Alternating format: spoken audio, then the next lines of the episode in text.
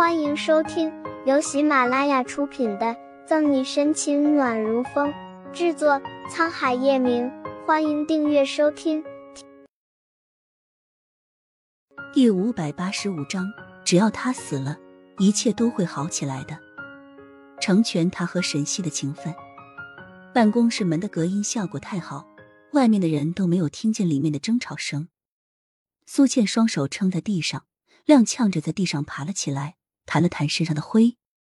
他从包里拿出一包餐巾纸，扯了两张，擦了擦自己的眼角处的泪渍。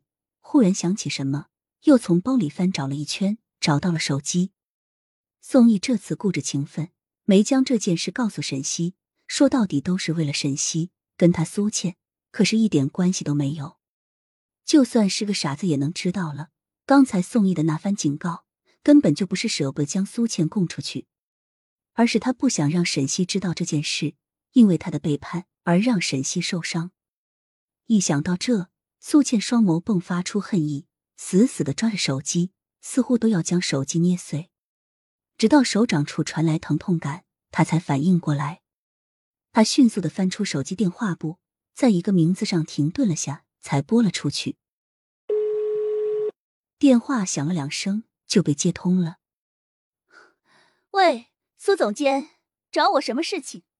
老板，宋倩沉着声唤道：“只要能让沈西死，让我做什么我都愿意。”语气里的决绝和狠厉，让电话这头的左心言听了一愣，随即又笑开来，挑着眉：“好，苏总监想通了，要对付沈西了。”宋倩一听到沈西的名字，布满红血丝的眼里被恨意和嫉妒充斥着，恨不得让他立刻从这个世界上消失。这样，宋毅也不会一直把整颗心都挂在他身上，而对自己不理不睬。对，只要他死了，一切都会好起来的。苏倩捏紧了拳头，咬牙切齿的说道。左心言垂眸，放低了声音，正了正色。想好了就行，我们约个时间见面谈。一日，宋毅到警局后就眉头深锁，一直在沈西的办公室前逗留。透过窗户，隔着百叶窗，依稀能看到他在办公桌前认真看着文件。他一直在犹豫着昨晚的事要不要告诉沈西。不说，担心他没有防备；可又怕说了他难过伤心。好不容易想好了，伸手屈指，宋毅准备敲办公室的门。转眼又落了下去。旁边的谭维来回两趟，看到宋毅停在门口犹豫不决的样子，忍不住出口问道：“宋副局，你找沈队什么事吗？愁眉不展的，是不是有什么案情啊？”宋毅眉头一跳：“没事。”随即就敲响了沈西的办公室门。谭维挠了挠头，瞧了宋毅一眼，离开了。进来。沈西话落。就抬头看向门口，问道：“阿姨，怎么了？”宋毅的目光碰到沈西那双黑白分明的清澈眸子时，斟酌了下。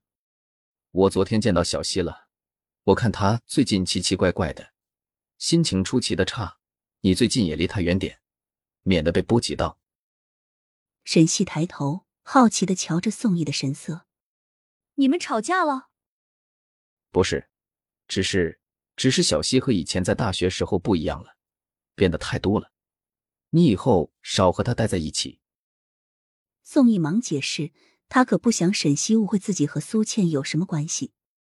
沈西合上文件，双手抱着手肘撑在桌子上，语气浅淡说道：“你多虑了，小西还是那个他，可能是工作比较累吧，脾气差，可以理解。”宋毅见自己说了那么多。